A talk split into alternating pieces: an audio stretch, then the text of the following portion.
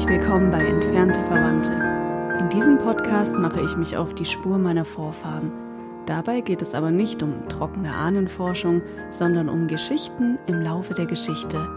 Es geht um Glauben, Intrigen, Politik und das Schicksal von Menschen im Spiegel der Zeit. Begib dich mit mir auf eine Reise in die Vergangenheit.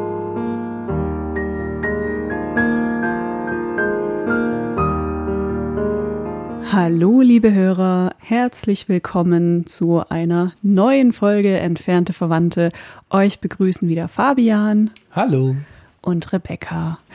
Und äh, der Plan ist zumindest, dass diese Folge am Reformationstag ausgespielt werden wird. Also sehr passend zu den Geschichten, die wir bisher schon erzählt haben. Reformation ist ja unser großes Thema in dieser ganzen ja, Staffel sozusagen. Genau. Bevor wir loslegen mit dem inhaltlichen Teil, wollte ich mich nochmal bei euch bedanken. Mich erreichen immer wieder ganz nette Rückmeldungen von euch und das freut mich ganz arg. Es gibt einige äh, Rückmeldungen, die mich äh, quasi persönlich erreichen. Also neulich erst hat jemand meinen Vater wohl wiedererkannt auf der Straße und äh, uns beide grüßen lassen, dich und mich, Fabi. Das ist ja mal witzig. Ja, das hat mich auch sehr gefreut.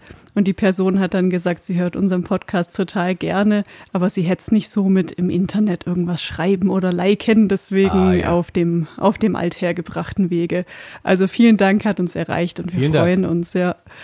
Und dann haben wir noch ähm, auf Facebook war es, glaube ich, hat uns Jeannette geschrieben oder genau. hat Jeannette was geteilt über uns. So war das. Die Jeannette schreibt, lohnt sich, zwei Ausrufezeichen. Ich warte jeweils gespannt auf die neue Folge, denn es geht auch um meine Vorfahren und ich erfahre jedes Mal noch etwas Neues. Daumen hoch. Ja, das finde ich super, weil ich kann mir vorstellen, dass es vielen von euch so geht, dass ihr die ihr hier zuhört, wahrscheinlich auch von den Waldensern abstammt und aus diesem Grund hier zu diesem Podcast gefunden habt. Das heißt, es geht ja hier um unser aller äh, entfernte Verwandte. Also sehr schön, wenn wir da noch was zum Wissensgewinn beitragen können. Dann würde ich sagen, genau damit legen wir auch gleich wieder los oder machen damit weiter sozusagen. Jo, lass loslegen und steigen da wieder ein, wo wir letztes Mal aufgehört haben. Ich hoffe, ihr wisst alles noch. Also Schulbücher raus, jetzt schreiben wir einen Test. Oh je. das ist ganz lustig. Mir geht's allerdings auch jedes Mal so, dass wenn ich für die neue Folge recherchiere, dass ich dann immer erst mal gucken muss, was war in der alten Folge jetzt nochmal. Äh, also ihr. Ist halt alles auch sehr komplex, ne? Ja, das stimmt. Ja. Es gibt halt wahnsinnig viele Dinge, die irgendwie miteinander verquickt sind und zusammenhängen. Und dann äh, kürzt man ja auch wieder raus für den Podcast natürlich, weil wir sind ja hier keine Historiker und erzählen dann alles haarklein, sondern es soll ja auch so ein bisschen spannend sein oder eben das Relevante erzählt werden. Also von dem her, liebe Hörer, grämt euch nicht, wenn ihr auch schon wieder vergessen habt, wo wir stehen geblieben sind. Ich wiederhole es nochmal schnell.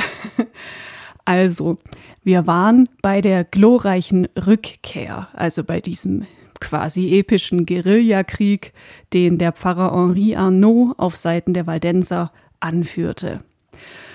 Und letztes Mal haben wir damit aufgehört, dass erstmal wieder relative Ruhe eingekehrt ist. So. Ja, genau. So war das nämlich. Das heißt, wir befinden uns jetzt im Jahr 1694 Savoyen gesteht den Waldensern Religionsfreiheit zu, auch wegen des Drucks aus dem Ausland, namentlich aus der Niederlande. Wir hatten ja schon viel darüber gehört, wie die ähm, Leute in, in Europa, also auch die Adelshäuser und so weiter, äh, so miteinander verbandelt waren und sich dann wiederum füreinander eingesetzt haben und so. Und gerade die Protestanten, die haben das ja so, ja, sehr mit Nachdruck gemacht und teilweise auch mit Erfolg. Mhm. Also an dieser Stelle sieht man das jetzt ganz gut, dass eben durch diese Intervention aus den Niederlanden den Waldensern das zugute gekommen ist. Das heißt, ja, wie soll ich sagen? Ich weiß, wir Waldenser hören das nicht so gerne. Wir wollen immer, dass die glorreiche Rückkehr dafür gesorgt hat, also dass wir selber dafür gesorgt haben, dass wir uns das Land zurückgeholt haben. Dem ist nicht ganz so, aber trotzdem ist es natürlich ein sehr, sehr wichtiger Schritt gewesen. Also alleine auch, weil das eben historisch so beispiellos ist. Das ja. findet man eigentlich nirgendwo sonst. Es gibt ja keine Fluchtbewegung jemals, die ähm, quasi wieder zurückgekehrt ist und sich dann ihr Land wieder zurückerobert hat. Jedenfalls nicht in diesem hm, Umfang, so wie das hier dargestellt war. Und das soll ja auch nicht ähm, das Leid und der Leidens, den Leidensweg mindern, den, Ja. die, den ähm, der gegangen wurde. Ja, das ist richtig. Wahrscheinlich ist es so, wie es im Leben immer ist. Ohne Vitamin B läuft es halt nicht. Ja, Aber wenn man Vitamin B hat und dann auch noch das eigene Quäntchen Glück, Gott auf seiner Seite und den Mut, dafür zu kämpfen, dann kann es doch gut werden. Naja, genau. ich sag mal zumindest vorübergehend, äh, äh, da kommen wir aber jetzt gleich noch drauf, wie es weitergeht.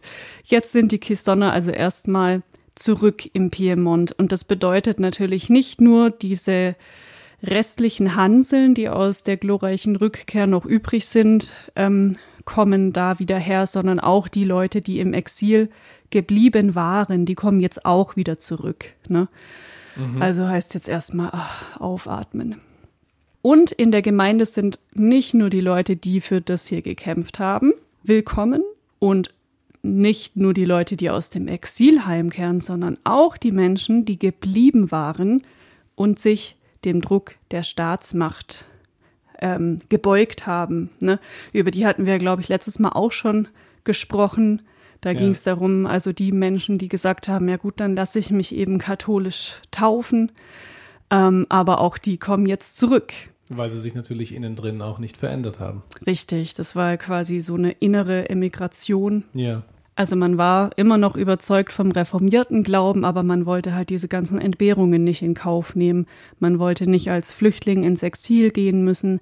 Man wollte seinen Beruf nicht aufgeben. Man wollte seinen Hof nicht aufgeben. Man wollte quasi sein Leben behalten. Ne? Und diese Leute, die haben sich ja damals gebeugt, haben sich gegen ihre Überzeugung impfen, Entschuldigung, haben sich gegen ihre Überzeugung taufen lassen. Aber jetzt haben wir ja ein paar Jahre später und jetzt ist die Religionsfreiheit wieder gegeben. Da kommen die Leute wieder zurück zu ihrer eigentlichen Kirche. Also offenbar haben diese tausend Gänge in die Messe die Leute nicht überzeugt, katholisch zu bleiben. Das heißt, mit dem Brainwashing hat man es damals noch nicht so drauf gehabt. Kann man natürlich wieder sagen, ja, das ist aber irgendwie ein schwacher Move, ne? Man lässt da die anderen leiden und 300 Mann für die eigenen Rechte kämpfen und selber duckt man sich irgendwie weg und jetzt kommt man wieder angekrochen. Ja, kann man so oder so sehen, ne? Ich Also, würde äh, doch an die versöhnliche Botschaft der Bibel erinnern. Und so hat man es ja damals auch gemacht. Also Genau. es hat ja keiner gesagt, ihr pff, könnt jetzt mal wegbleiben, sondern es waren dann tatsächlich nachher wieder alle eine, ähm, eine Gemeinde, ja. Und wie gesagt, das ist ja, beides ist irgendwie verständlich, ne? Also wenn, wenn wir vor dieser Wahl stehen würden heute, dann wäre eben auch die Frage, wählen wir Sicherheit und Familie, also vor allem, wenn man Kinder hat, Ja. dann ist ja immer die große Frage, begebe ich mich jetzt mit denen wirklich in Lebensgefahr, weil das war ja vor allem damals nicht einfach nur Gefahr, sondern Lebensgefahr. Das war Auch ins, richtig ernst. ja, ins Exil gehen bedeutet ja immer alles zurücklassen, was man kennt. Ganz genau. Und irgendwo vielleicht was Neues aufbauen, erstmal nicht willkommen sein. Also so viele Entbehrungen und du weißt nie, ob es gut ausgeht. Natürlich ist dann erstmal, ja, das Wohl deiner Familie wahrscheinlich im Vordergrund. Na, in jedem Fall ähm, wird es jetzt kurz relativ crowded im Piemont, weil jetzt kommen auch noch die Hugenotten aus der Dauphine mit dazu. Also wir erinnern uns, in Frankreich hatte ja immer noch König Ludwig der 14. das Sagen und seine Macht wirkte auch weit über die Landesgrenzen hinaus. Das heißt, immer noch ging man da gnadenlos gegen Reformierte vor. Und unsere Gemeinde um Henri Arnaud herum äh, hat dann viele aufgenommen sozusagen, aber man darf halt auch nicht vergessen, wir sind hier nur noch eine echt kleine protestantische Enklave in einem katholischen Land. So, so ein Gallien kann man ja fast schon sagen, ne? um, umgeben von Feinden. Und da ist es natürlich fast klar, dass der Frieden nicht von langer Dauer ist. Und äh, ja, wie das dann kommt, da hören wir jetzt mal rein. Und zwar bei Gabriel Audisio in das Buch Die Waldenser. Durch den 1697 unterzeichneten Vertrag von Rivsvik nahm das Herzogtum Savoyen das Clousontal wieder in Besitz. In einer geheimen Klausel mit Frankreich verpflichtete sich der Herzog, alle Protestanten daraus zu vertreiben. Für mehr als 3000 Personen und sieben der 13 unter ihnen wirkenden Pastoren, darunter auch Henry Arnaud, beginnt ein neuer Exodus. Also die politischen Begebenheiten ändern sich wieder und die Karten werden neu gemischt. Konkret ist es so, dass nicht alle gehen müssen, sondern es wird die Vertreibung aller französischen Untertanen aus dem savoyischen Territorien angeordnet. Deswegen steht da sieben von 13 Pfarrern. Und unser Widerstandskämpfer Henri Arnaud ist einer von ihnen. Die müssen jetzt also gehen, aber wohin? Das erfahren wir bei Giorgio Turns Geschichte der Waldenser Kirche. Der Weg in die Verbannung verlief für diese Reformierten weniger tragisch, war aber ebenso schmerzlich wie im Jahre 1686. Zunächst in die Schweizer Kantone aufgenommen, wurden sie dann endgültig auf deutschem Territorium untergebracht. In diesem für sie notvollen Augenblick fanden die reformierten Flüchtlinge in den Gesandten der Niederlande Pieter Walkenier einen tatkräftigen Helfer, der nicht nur politisch zu ihren Gunsten intervenierte, sondern sich darüber hinaus sehr darum bemühte, in seinem Heimatland die für ihre Unterbringung notwendigen Geldmittel flüssig zu machen. Wie schon bei der vorhergehenden Verbannung versuchten die Waldenser geschlossen unterzukommen und einheitliche Gemeinden zu bilden. Oft jedoch taten sie sich mit anderen reformierten Flüchtlingen hugenottischer Herkunft zusammen, veranlasst durch ihre glaubensmäßige und sprachliche Verwandtschaft. Von den 3000 Flüchtlingen fand ein großer Teil Unterkunft in Württemberg. Im Raum Wirnsheim entstand Pinasch, eine der bedeutendsten und aktivsten Gemeinden mit 117 Familien, die dort noch lange am Gebrauch ihrer heimatlichen Mundart festhielten. Etwas weiter nördlich davon wird dann in der Folgezeit Luzerna, das heutige Wurmberg, entstehen. Im Raum Dürmens entstehen durch eine Gruppe von 115 Familien und etwa 90 später hinzugekommene an den Ufern der Enns die beiden Dörfer Korres und Sengach. In Dürmetz erhalten die Waldenser Niederlassungsrecht. Eine Straße, die Welschstraße, die Straße der Welschen, hat nach ihnen ihren Namen. Auch in Mühlacker ließen sich einige Familien nieder und Henri Arnaud bekam dort ein Haus.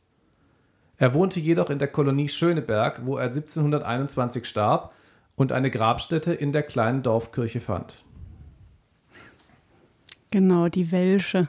Das sagen manche alten, äh, wie, wie soll man sagen, ja, manche alteingesessenen Baden-Württemberger sagen das immer noch die Welsche. Also mir, mir sind immer noch die Welsche, mir sind mhm. immer noch die Neigschmeckte, obwohl ja. wir seit 1600 wie viel nochmal hier leben. Aber ja, sehr lustig.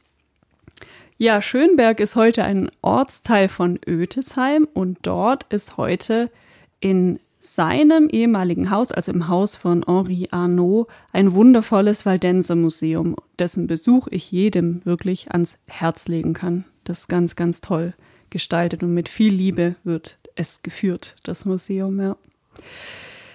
Jetzt hast du eben schon einige Ortsnamen vorgelesen, die wir hier zum Beispiel auch ganz gut kennen und vielleicht, liebe Hörer, habt ihr da auch äh, euren Heimatort wiedererkannt. Da war jetzt Neuhengstedt allerdings noch nicht dabei. Also das ist da, wo meine Leute herkommen, sozusagen. Jawohl, ja. Und das wurde gegründet etwas später im Jahr 1700 von etwa 100 Leuten, die ursprünglich aus Burset und Villaretto kamen. Jetzt würde ich aber erst gerne noch mal einen Schritt zurückgehen und zwar noch mal ins Jahr 1699, weil ich die Frage der politischen Umstände etwas beleuchten möchte. Die fand ich nämlich sehr spannend. Also Warum sie gehen müssen, das haben wir jetzt alles zu Genüge beleuchtet, auch in den vergangenen Folgen. Aber warum und von wem werden sie denn jetzt überhaupt aufgenommen? Dazu finden wir Hinweise im Text Die Waldenser Gemeinde in Württemberg von Albert Lange.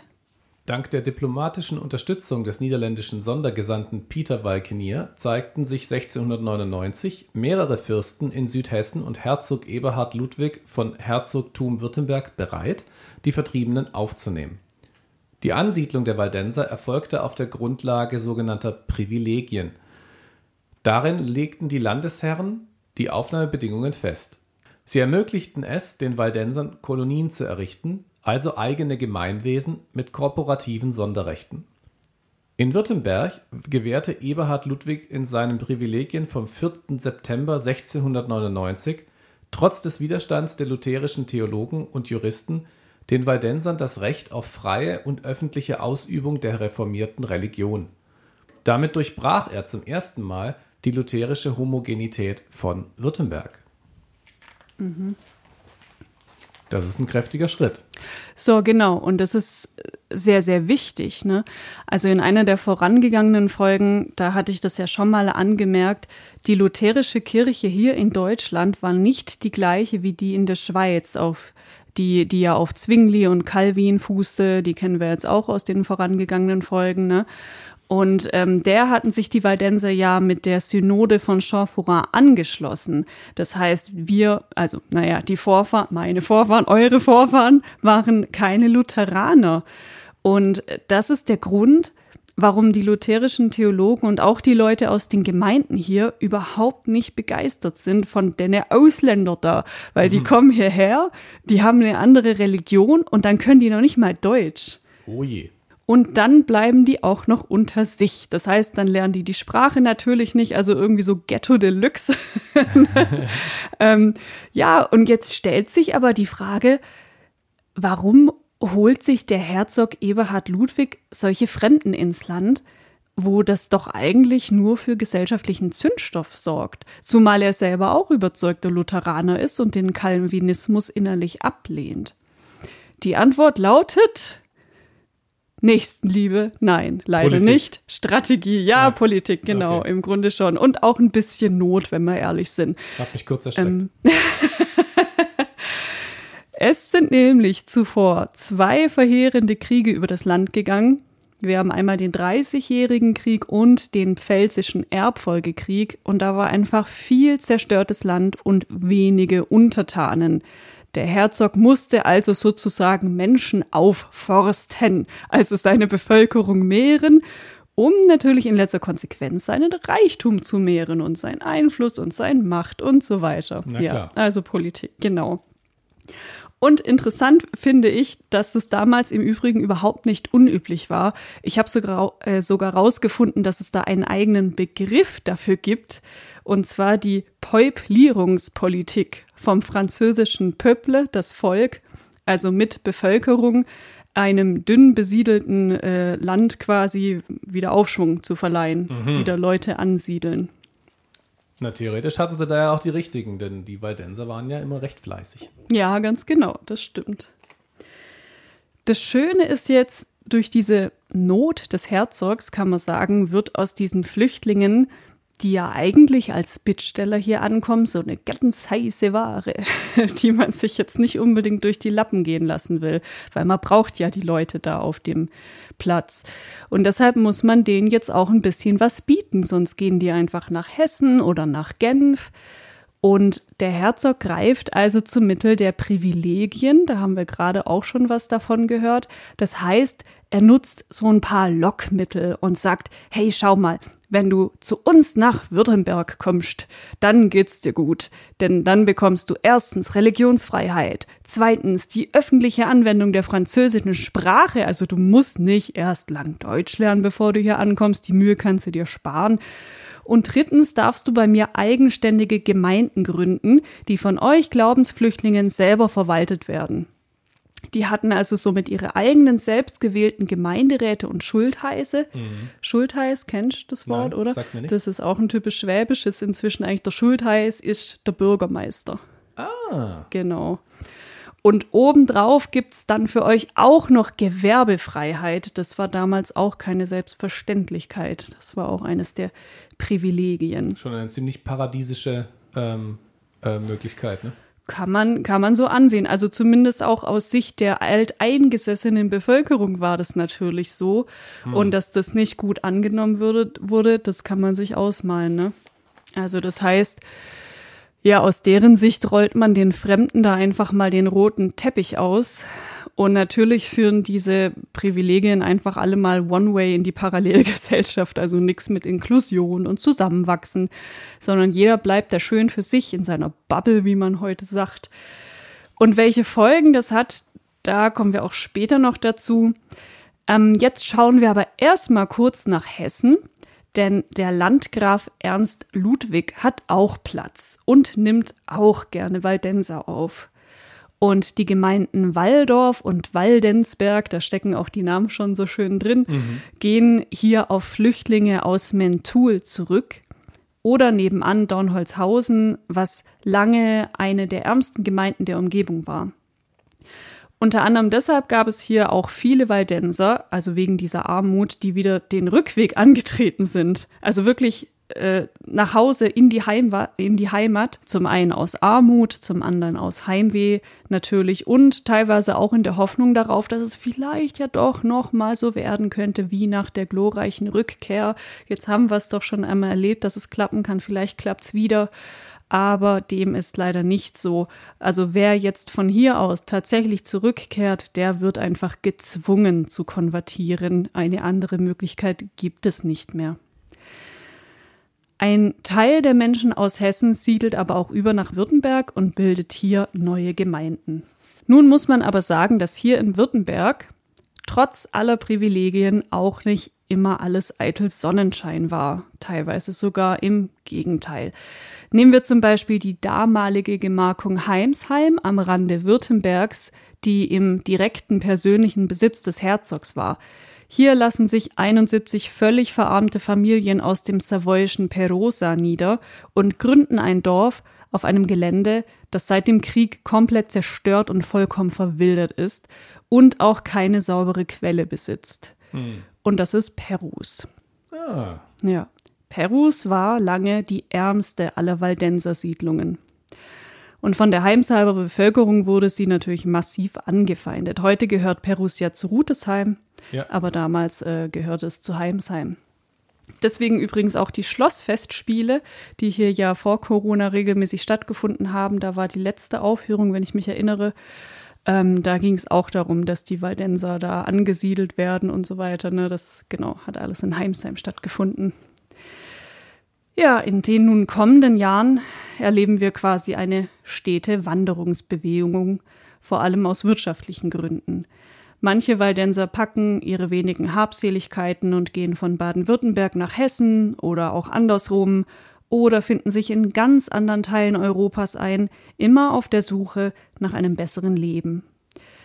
Das einige der Waldenser Dörfer so bettelarm sind, kommt bald den protestantischen Verbündeten zu Ohren in England und in der Niederlande. Wie schon in den Folgen zuvor mal erwähnt ist das Europa dieser Zeit ja unfassbar gut vernetzt und die Waldenser und Hugenotten genießen hohes Ansehen bei den protestantischen Adelshäusern.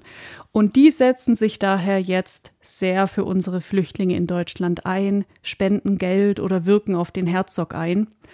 Und so kommt es schließlich, dass der Herzog den Waldensern noch mehr Gutes tut. Zum Beispiel werden sie für die Dauer von zehn Jahren von Steuern und Abgaben befreit. Wow. Also da kann man sich aber halt echt vorstellen, was die einheimische Bevölkerung davon hält. Überhaupt gar nicht. Also die rasten ja aus und das kann man auch echt nachvollziehen.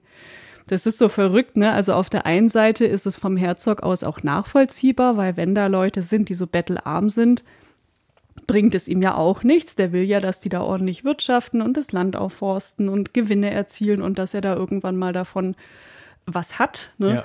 Aber ähm, wenn er denen jetzt halt immer wieder Gutes tut, dann bringt er seine eigene Bevölkerung gegen sich auf. Mhm. Ob das da lange gut geht, naja. Ja, es ist immer, man tauscht immer die kurzfristige gegen die langfristige Ansicht. Wenn ich denen jetzt zehn Jahre lang helfe, dann könnte es dazu führen, dass die in Zukunft so viel Steuern vielleicht dazu bringen, dass das für alle etwas angenehmer wird. Wer weiß. Aber der andere sieht eher die kurzfristige Variante und sagt, hm, aber ich zahle Steuern und die nicht. Und mhm. die haben aber sogar noch mehr Vorteile als ich. Mhm.